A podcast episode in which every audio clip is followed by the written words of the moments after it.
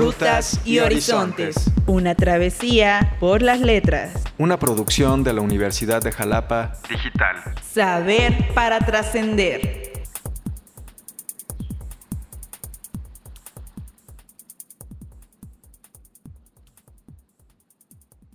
Hola, sean todas y todos muy bienvenidas y bienvenidos a este podcast de la Universidad de Jalapa Digital que se denomina Rutas y Horizontes en su segunda temporada. Hoy estamos con mucho gusto precisamente en este podcast para conversar sobre libros, autores y las travesías que ellos nos invitan a recorrer. En esta ocasión tenemos el gusto de contar con Rubén Darío Jiménez Rosado. Rubén, ¿cómo estás? Buenos días. ¿Qué tal? Buenos días, muy bien, gracias por la invitación. Bienvenido. Y también tenemos el enorme gusto de contar con Irma Alicia García Contreras. Irma, bienvenida, buen día.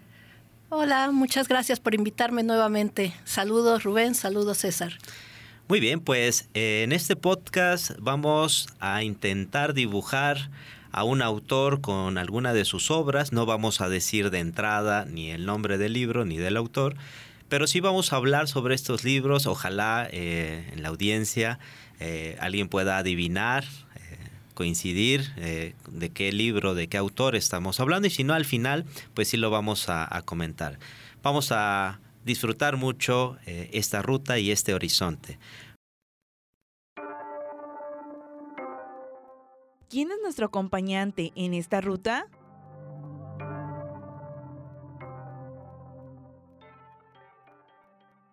Eh, la primera pregunta sería, ¿quién es nuestro compañera, nuestro compañero de travesía en esta, en esta ocasión? Irma, por favor. Una cuestión que siempre me ha intrigado es qué sucede con los seres míticos cuando la gente emigra fuera de su tierra natal. Los norteamericanos de origen irlandés recuerdan a sus hadas, los de origen noruego a sus nazis, los de origen griego a sus bricólacas, pero solo en relación con los recuerdos del viejo continente. Una vez se me ocurrió preguntar, ¿por qué esos seres míticos no se encuentran en Norteamérica? Y mis informadores soltaron una risita nerviosa y me dijeron, les asusta cruzar el océano, la distancia es demasiado grande. Y señalaron también, Jesucristo y los apóstoles jamás pusieron un pie en los Estados Unidos. Bueno, pues este realmente es un autor muy conocido, es un este, novelista inglés que nació en los años 60 y que eh, empezó a escribir desde muy joven, abandonó de hecho la universidad para dedicarse a escribir y este, empezó a trabajar en distintas revistas primero. Y una de sus funciones era hacer entrevistas a personajes importantes y se encuentra un día entrevistando eh, al gran escritor Alan Moore. Para quien no lo conozca, Alan Moore pues cambió la escena del cómic y este, desarrolló una serie de personajes eh, dándoles eh, pues esta visión más multifacética. Antes los personajes de los cómics eran muy planos, eran buenos, buenos y tenían una misión que era exterminar a los malos, etcétera. Pero a, partir de la visión del héroe de Alan Moore eh, surgen estos antihéroes, ¿no? surgen estos personajes que un poco uno no entiende muy bien cuáles son sus motivaciones, tienen una moral y una ética un poco complicada. Y bueno, eh, entrevista a Alan Moore y ahí eh, se da cuenta que lo que él quiere hacer es escribir cómics. Y así inicia, de hecho cobijado por el propio Alan Moore, quien lo recomienda eh, a una serie de editoriales y empieza primero escribiendo cómics. Entonces es un escritor de cómics, es un escritor eh, de novela, es un escritor de guiones, tanto de cine como de series de televisión, como por ejemplo el, dos capítulos muy importantes de Doctor Who, los cuales han sido ambos premiados. Este autor ha ganado eh, pues los premios más importantes en la literatura del área eh, del género que él, eh, que él escribe, que es entre horror, fantasía y ciencia ficción. Por ejemplo, el premio Bram Stoker, que es pues, el premio más reconocido para quienes escriben historias de terror, las, lo ha ganado en dos ocasiones. Uno, por la novela que vamos a comentar el día eh, de hoy. Y bueno, este, él escribió precisamente sobre Alan Moore. Lo mejor de que Alan Moore entrara al mundo de los cómics fue mirarlo y pensar, su trabajo es tan poderoso intelectualmente como desafiante a nivel emocional, del mismo modo que cualquier otro género artístico. Esto es muy importante porque es a partir de estos autores también, incluso de nuestro propio autor que vamos a, hablar el día de hoy, que se empieza a tomar al cómic ya no nada más como cómic, sino como novela gráfica, con toda la profundidad que tiene eh, cualquier otro texto de la literatura. Perfecto, Irma. Eh, creo que con esta presentación eh, has capturado el, interés y sobre todo, pues cuál va a ser esta obra, ¿no? En este mismo sentido, Rubén, ¿quién es nuestro compañero, nuestra compañera en la travesía de esta ocasión? El optimismo me da náuseas. Es perverso. La posición propia del hombre en el universo. Desde la caída ha sido la de la miseria y el dolor. Bien, en, mi caso es también un autor eh, que escribe en lengua inglesa, pero norteamericano. Escribió este texto en los años 60, pero no pudo publicarse en su vida. Fue gracias a un esfuerzo de su propia madre que fue publicado el texto en el año 80, 80 y en el 81 recibió el premio Pulitzer. Es una tragicomedia em, escrita por este sujeto que funda su propia vida con la de su personaje. Eh, algunos han hablado de esta obra como un gargantúa y pantagruel de la actualidad.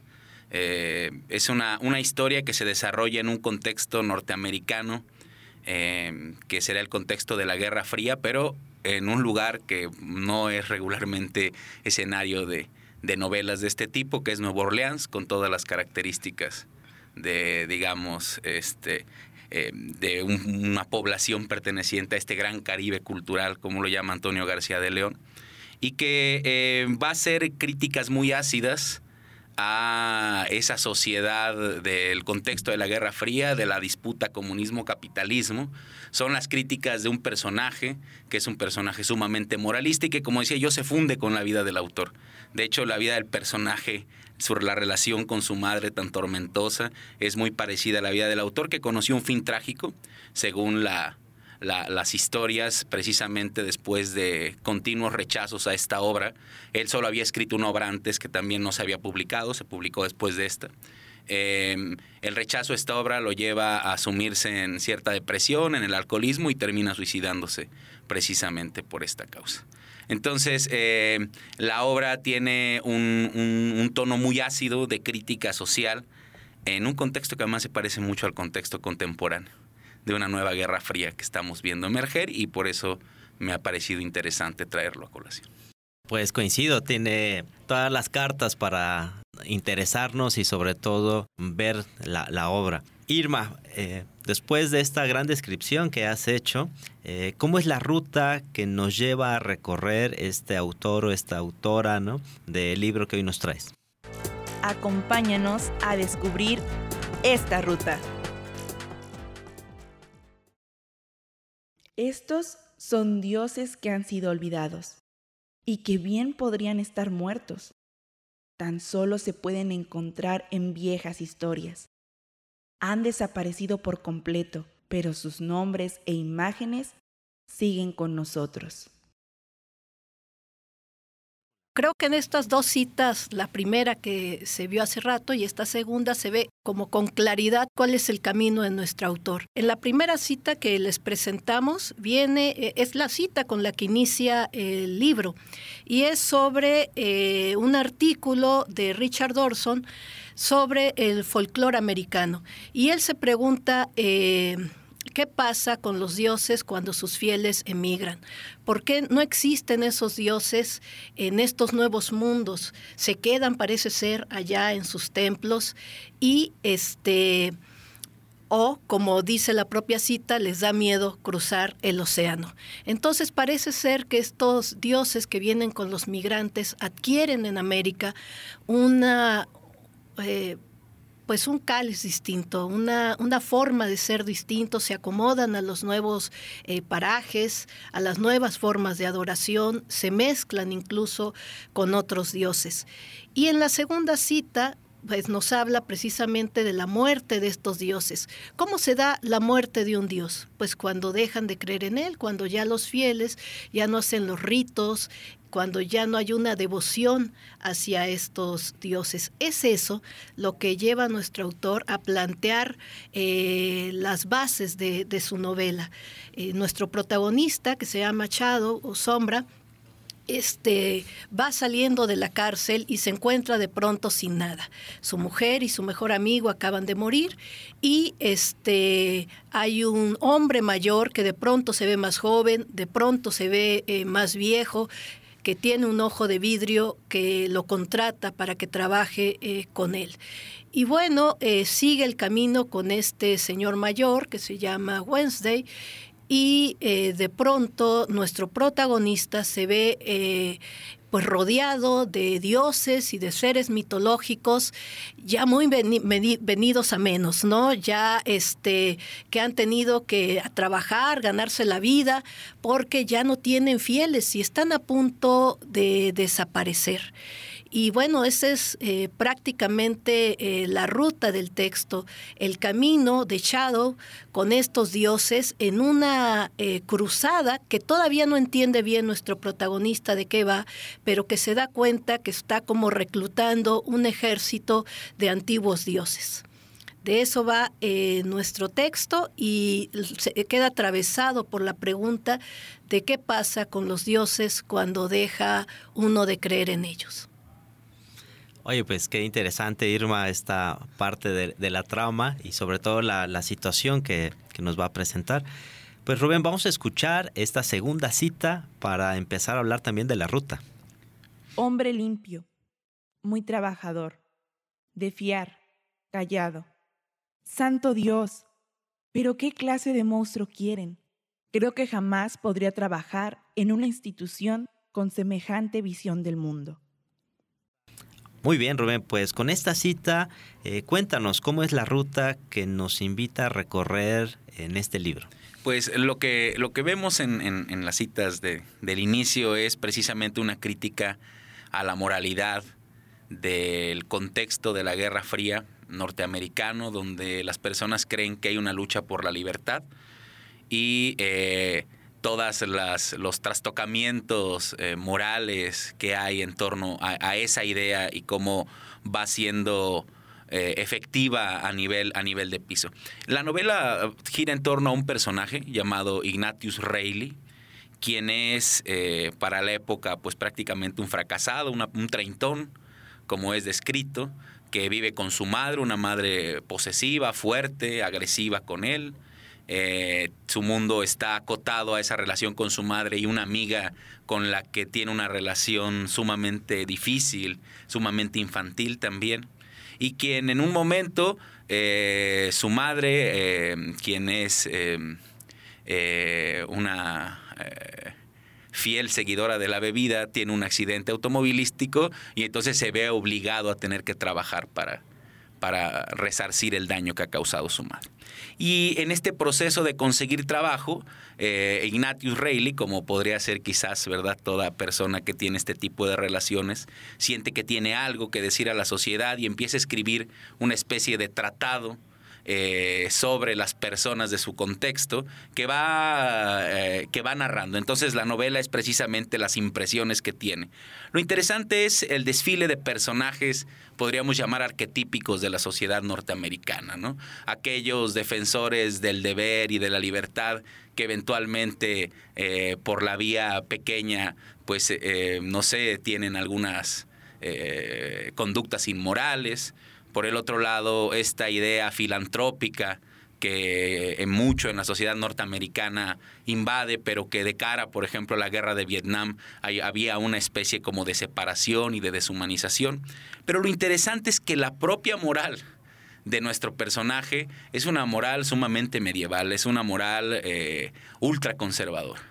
Y a mí eso es lo que me parece interesante y decía yo que me, me, me, retrotrae o me trae al presente porque recientemente leía yo precisamente un texto de Frank Schirmacher, ¿no? que se llama Ego, eh, un escritor eh, alemán, un periodista, economista alemán ultraconservador, y me parecía a mí, que me considero en algunos sentidos liberal o bastante liberal, me ha parecido eh, que el hecho de que las críticas conservadoras puedan tener sentido en ciertos contextos, nos habla precisamente del nivel de, vamos a decirlo así, inadecuación que hay entre valores morales de un momento y eh, los sucesos de ese momento. Entonces Ignatius Reilly, en una serie de cuestiones cómicas, porque es además un tipo con una vestimenta anacrónica, con obesidad, eh, un tipo que es despreciado por su apariencia y por cómo habla, empieza a mostrar desde su repugnancia como humano,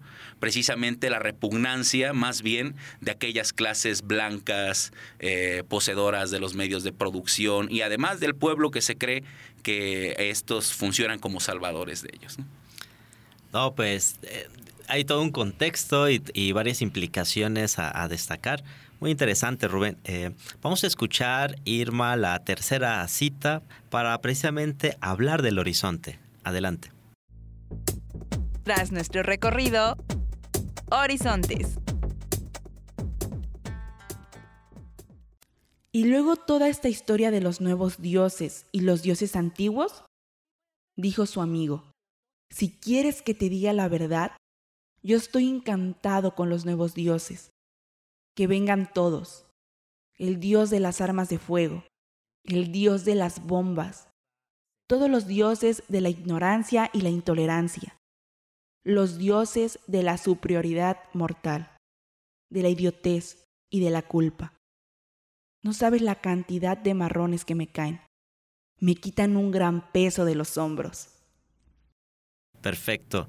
Eh, con base en esta cita, Irma, eh, en esta ruta, ¿qué horizonte quedó al descubierto? Bueno, pues eh, como vieron en la cita, nos hace referencia a unos nuevos dioses. Eh, estos nuevos dioses, pues son los dioses de este mundo eh, capitalista y tecnológico, y pues son eh, el dios de las comunicaciones, el dios del dinero, el dios de la guerra, bueno, todo lo que parece ser es alabado ahorita, aquello en lo que se le tiene o uno deposita la fe en estos momentos. Entonces nuestro personaje, que les decía, de pronto se ve en medio de una cruzada, se ve envuelto en esta guerra entre los antiguos dioses, estos que ya están muriendo, y los nuevos dioses, estos dioses que ahora eh, la sociedad actual pues ha llevado a, la cúspide, al Olimpo, ¿no? A mí me parece muy interesante porque, como nos comenta Michel Leade, este gran filósofo e historiador de la religión, él habla de dos tipos de mitos, de los mitos vivos y de los mitos muertos. Los mitos muertos, pues son aquellos mitos que ya son historias, ¿no? Por ejemplo, cuando escuchamos todos los mitos griegos sobre Zeus, sobre el origen eh, de determinados dioses, Apolo, etcétera pues eh, ya no hay quien eh, haga un sacrificio por estos dioses, ¿no? Ya no hay quien encienda una antorcha por ellos y estos dioses ya no están vivos, o sea, ya no están presentes como parte fundadora de nuestra cosmovisión, sino que eh, son simplemente cuentos, cuentitos que se les leen a los niños. Digamos que esos son ya los dioses muertos. Y los dioses vivos son aquellos, aquellas mitologías que todavía nos significan, donde todavía la gente reza, donde todavía la gente le pide a esos dioses, donde todavía se les encienden velitas y se les hacen eh, sacrificios. Por ejemplo, eh, los mitos del Antiguo Testamento sobre la creación siguen siendo mitos vigentes, siguen siendo mitos vivos. Hay personas que, confían, pues, que, que existieron un Adán y una Eva y que hubo un Dios caminando en un Edén, y mientras esto signifique para las personas y esté presente en sus vidas, esos mitos eh, siguen vivos. Entonces, en nuestro autor, la guerra que se da entre estos dioses son, entre estos dioses que ya son cuentos, Odín, este, los dioses griegos, dioses este, africanos que llegaron con los migrantes y eh, estos dioses modernos que les decía yo, capitalistas y tecnócratas. Aquí yo quisiera eh, comentar también un poco lo que acaba de mencionar Rubén. Eh, Rubén nos dice que su personaje tiene una ética medieval, tiene una ética antigua. Esto es muy importante porque precisamente el, el tener una cosmovisión diferente, el tener una base de creencia diferente, repercute en una, en una ética distinta, en una visión moral distinta. O sea, no es cualquier cosa cambiar a Odín por el dinero significa una visión del mundo completamente distinta eh, en donde estamos poniendo pues nuestra fe. Eh, qué tipo de personas nos estamos construyendo cuando la fe está depositada en, estos nuevos eh, dioses. Y esa es eh, la cuestión de fondo de la novela. Esto es lo que nos está diciendo el autor estos dioses nuevos que se vuelven en la novela personajes muy particulares están todo el tiempo para eh, saciar, digamos, el deseo del hombre, pero estos deseos muy banales, estos deseos muy, este, eh, pues ni siquiera es el deseo del sexo, porque hasta los dioses antiguos se ríen de eso, ¿no? Dicen, ni siquiera estos dioses saben tener buen sexo como tenían los dioses antiguos. Estos dioses solamente les interesa, pues, el dinero, la guerra, la risa fácil, son hasta eso unos dioses mediocres que están generando también un un, humano muy mediocre. Y esa es pues la visión de fondo, ese es el camino que tiene nuestro personaje. Bien interesante, un poco me recuerda esta expresión de si Dios ha muerto, ¿no? Eh, y quién lo mató, ¿no? Y como parte de nuestra definición idiosincrática se refleja ¿no? en esto que tú nos has contado. Pues Rubén, vamos a escuchar también esta tercera cita para que hablemos de sobre todo del horizonte que dibuja este libro que nos has traído. Adelante. Solo me relaciono con mis iguales. Y como no tengo iguales, no me relaciono con nadie. Muy bien, Rubén. Eh, ¿Qué horizonte queda al descubierto, por favor? Pues em, me uniré a este lenguaje de Irma que también me gusta mucho, hablar desde cuestiones religiosas. Me parece que en este texto también se, va, mostrando algo de lo que está hablando. Es decir, yo considero que eh, en esta vida seguimos viviendo en un mundo ampliamente religioso en el cual distintas espiritualidades, credos, liturgias se encuentran.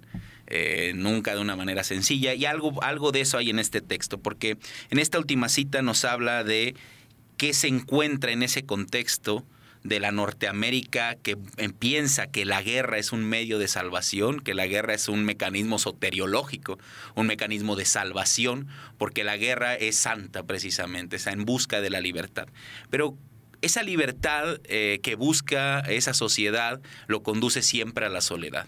Mm, este personaje deviene una especie como de yo, lo veo con un referente. Hay un texto más o menos de algunos años antes de, este, que es de Charles Bukowski, que es el texto de Factotum, que nos habla precisamente de esta otra cara del sueño americano.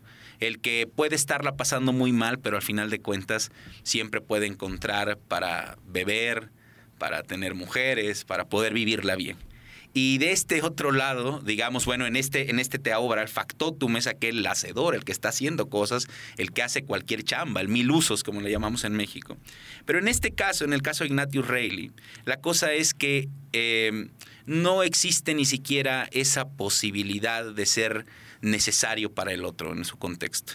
Y el individuo empieza a emerger como una especie de deidad, uno mismo se convierte en deidad de uno mismo. Y lo interesante del texto es que la propia narrativa es así, es decir, esto que él quería que fuera un tratado filosófico, deviene una especie de diario muy críptico que solamente puede entender él y claro quienes de sus lectores lo acompañan en la intimidad de sus formas de pensar, pero que no tendría posibilidades de ser compartido con los demás. Esta idea de mí ideología vale por encima, o no por encima, sino que tendría un valor frente a las del resto y habría que respetarlo, aunque suena muy bien. Em, sabemos que es un tanto imposible y entonces hacia el final de la novela, por eso una tragicomedia, inicia, inicia siempre con, con, muchas risas y así sucede, pero al final es muy trágica como la vida del propio autor, eh, nos damos cuenta que todos estos anhelos van a colapsar en ese individualismo y al final de cuentas todos los anhelos que se habían puesto y que se siguen poniendo en la guerra, en el dinero y en todas estas cuestiones acaban por, por vaciarnos, ¿no? por mantenernos meramente entretenidos, por mantenernos meramente en disputas este, que incluso a muchos les llevan a perder las amistades, pero que al final de cuentas em, aquellos ejes rectores de estas problemáticas ni siquiera tienen en consideración.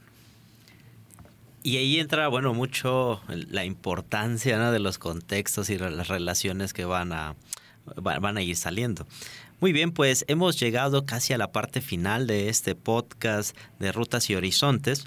Eh, yo me quisiera despedir, obviamente, que, que nos revelen el nombre eh, tanto del autor, la autora eh, y del libro, pero también brevemente pudieran comentar por qué la selección de, de, este autor, autora y, obviamente del libro.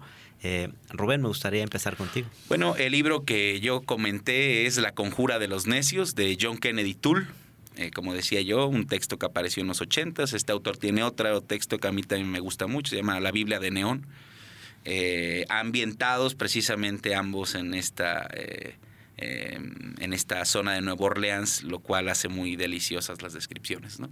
Eh, ¿Por qué lo traje a colación? Pues como decía al principio, eh, hoy en día asistimos a una, un penoso evento. La guerra se vive como un partido de fútbol. Vivimos en una especie de simulación absoluta de, vamos a decir, de espectacularización, como decía Guy Debord, eh, precisamente de, la vida en el cual pareciera que estar a favor de uno u otro eje en esta eh, una de las tantas guerras que están presentes, eh, deviene una, una, lucha individual que enseguece precisamente el papel dominador que podría tener precisamente esas fauces terribles de los estados modernos que consumen y consumen hijos en las guerras, que consumen y consumen el futuro de una u otra manera y lo defendemos a capa y espada y nos levantamos de la mesa y manoteamos y rompemos toda posibilidad eh, precisamente en esta perspectiva espectacularizada, decía yo, como de partido de fútbol, como si necesitaras formar parte. Y yo lo traje a colación porque el propio personaje me parecía algo como lo que Michel Maffesoli hoy en día llama un nómada. A pesar de estar tan identificado con una con una moral tan antigua, eso eh, más que generarle una especie de, ¿cómo decirlo?, de desventaja para, para, vivir en su sociedad, lo ponía con, con, una perspectiva crítica, la cual, como toda perspectiva crítica, pues siempre saca del paraíso. Y en ese sentido, eh, pues creo que el llamado a la actualidad, pues sería que repensáramos eh, cuál es nuestro papel en lo que está sucediendo en este mundo que está cambiando. Muy interesante, Rubén. Te agradecemos pues, presentarnos a, este autor y este libro. Irma, eh, la misma pregunta, que nos reveles el autor, eh, que nos digas el nombre del libro y eh, por qué seleccionaste este material. Bueno, el autor es Neil Gaiman y el libro es American Gods o Dioses Americanos. El libro se fue publicado en el 2001 y lo podemos encontrar en edición en español en la editorial Roca. Hay dos ediciones, una de bolsillo y una ilustrada. Les recomiendo particularmente la ilustrada, que fue ilustrada por Dave McKenna y él ha sido un ilustrador que ha colaborado con eh, el autor en cómics, en novelas gráficas, ya se conocen muy bien, digamos, y tienen eh, una simbiosis en el trabajo que es maravillosa. Quiero comentar además que el texto eh, está escrito con un lenguaje hermoso. Todo lo que él escribe tiene esa calidad de sernos muy cercanos, pero a la vez muy profundo. La, historia principal que se da con la travesía de Shadow, entre la guerra entre estos dos bandos de dioses, hay pequeñas historias que son cuentos completos en sí mismos, donde nos presenta cómo fueron llegando distintos dioses o seres míticos a América y cómo acompañaron a sus fieles hasta la muerte. Son eh, muy bonitas, muy interesantes. ¿Por qué eh, escogí esta novela? Bueno, eh, yo tengo cierta fascinación por todo lo religioso y cómo eh, la religiosidad y la fe eh, que tenemos en ciertos personajes conforma un tipo de moral, un tipo de ética, una cosmovisión del mundo y este, creo que esta novela lo ilustra muy bien, eh, nos acompaña con una crítica precisamente a la sociedad moderna, nos acompaña con una crítica al capitalismo, este, a los medios de comunicación. Ahorita que comentaba Rubén, parece ser que, que fuera un partido de fútbol lo que estamos viendo con esta guerra, precisamente porque hasta las guerras han perdido su calidad de, de guerra, ha perdido la importancia que implica la muerte, ¿no? Porque los medios de comunicación lo que nos presentan eh, es una caricatura manipulada de lo que pasa, de los eventos que están aconteciendo. Y eh, tiene que ver porque nosotros creemos en esos medios de comunicación, nosotros estamos depositando la fe en esas noticias que vemos y creemos que esa es la verdad. Por lo tanto, hay una... Eh, pues esa es la verdad. Que iba a decir, hay una verdad manipulada, pero no, esa es la verdad para nosotros ahorita. La guerra es como un partido este, de fútbol, como, como, como comentaba Rubén. Quisiera este, decir que creo, el autor lo dice mucho mejor que yo, una cita del personaje eh, principal, nada más para cerrar, ya no hubo chance de ponerla, que dice, la gente cree, pensó Sombra. Eso es lo único eh, perdón, es lo que la gente hace, es lo único que la gente hace, creen. Luego, no se responsabilizan de sus creencias, invocan cosas y no confían en sus invocaciones. La gente puebla la oscuridad con fantasmas, dioses, electrones, cuentos. La gente imagina y cree. Es esa creencia, esa creencia firme como la roca, la que hace que las cosas sucedan. Y aquí termina mi participación. Muchísimas gracias, Irma. Muy interesante. Quiero agradecer eh, tanto a Irma como a Rubén por estar con nosotros, inaugurando esta segunda temporada del podcast Rutas y Horizontes de la Universidad de Jalapa Digital. Les agradezco sus participaciones. Eh, queda abierta la invitación para volver a, a traer estas rutas y estos horizontes. Gracias Irma por asistir. Muchas gracias, un placer estar aquí y espero volver nuevamente. Seguro que sí. Rubén, muchas gracias por venir. No, pues gracias por invitarme, un placer siempre.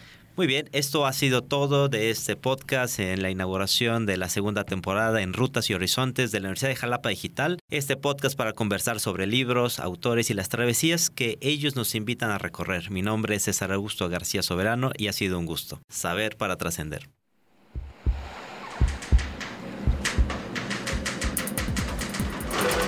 Rutas y Horizontes. Es una producción de la Universidad de Jalapa Digital. Para Radio Universidad de Jalapa.